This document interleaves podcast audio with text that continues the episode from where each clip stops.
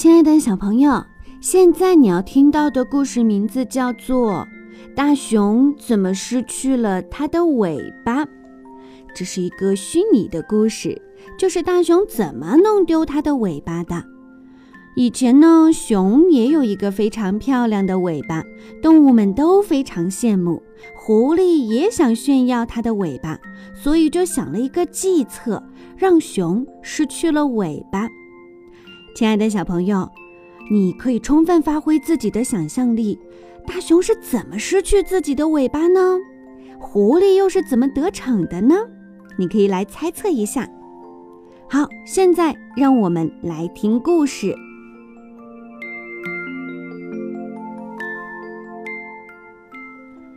很久很久以前，大熊有一条长长的、毛茸茸的尾巴。它为自己的尾巴感到骄傲，所以它向每一个人炫耀自己的尾巴。其他的动物就会说：“哦，大熊，你有最美丽的尾巴。”这让狐狸很不开心，因为它那长长的、毛茸茸的尾巴是所有动物里面最漂亮的。于是，狐狸做了一个计划。狐狸知道。大熊比起什么都更喜欢鱼，于是狐狸在冰上凿了一个洞，它钓了一整天的鱼，直到它钓到一大堆。当他听到大熊走近的声音，狐狸便把鱼竿藏了起来，还把自己的尾巴浸到了冰冷的水里面。就在这时，大熊经过湖边。他不敢相信自己看到的一大堆鱼。大熊说：“哦，狐狸，你是怎么弄到这些可爱的鱼的？”狐狸说：“很简单，我用我的尾巴钓到的。我会教你，但是让我为你重新找个地方。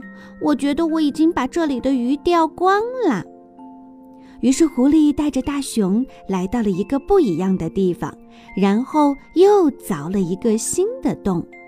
狐狸说：“这是你新的洞，大熊，转过身去，把你的尾巴放到水里，一会儿就会有鱼抓住它的。”大熊背对着洞口，然后把它那美丽的尾巴浸到了水里。大熊问。我看不见那个洞，我怎么才能知道自己有没有抓到鱼呢？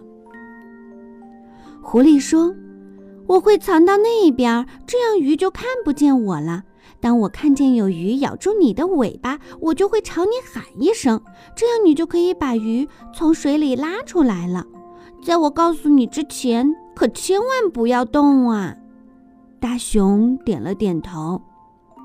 于是大熊等啊等啊，他太累了，一会儿就进入了梦乡。大熊睡了一天一夜，它的尾巴越来越冷，冰结得越来越厚。大熊睡呀睡呀，狐狸在树旁等待，它等啊等啊，直到大熊睡了一整夜，最后时机到了。狐狸爬到大熊的耳边，然后大吼着：“就是现在，大熊！”大熊醒来，拉自己的尾巴，但是尾巴一动也不动。狐狸说：“再使点劲儿拉，这一定是一条超大的鱼。”大熊拉呀拉呀，直到“吧嗒”一声，大熊转过身去看看自己钓到的超大的鱼，但是。他看到的却是另外的情景，大熊哭喊着：“我的尾巴，我的大大的、美丽的尾巴！”钓鱼的洞不见了，冰里面是大熊的尾巴。大熊睡觉的时候，水结冰了，大熊的尾巴被卡在了里面。狐狸指着大熊的短尾巴，哈哈大笑。狐狸说。哈哈，这头大熊身上长着多么可笑的小尾巴！大熊很悲伤，他不想让其他的动物看见它那短小的尾巴，于是他跑回家，待在他的洞穴里睡了一整个冬天。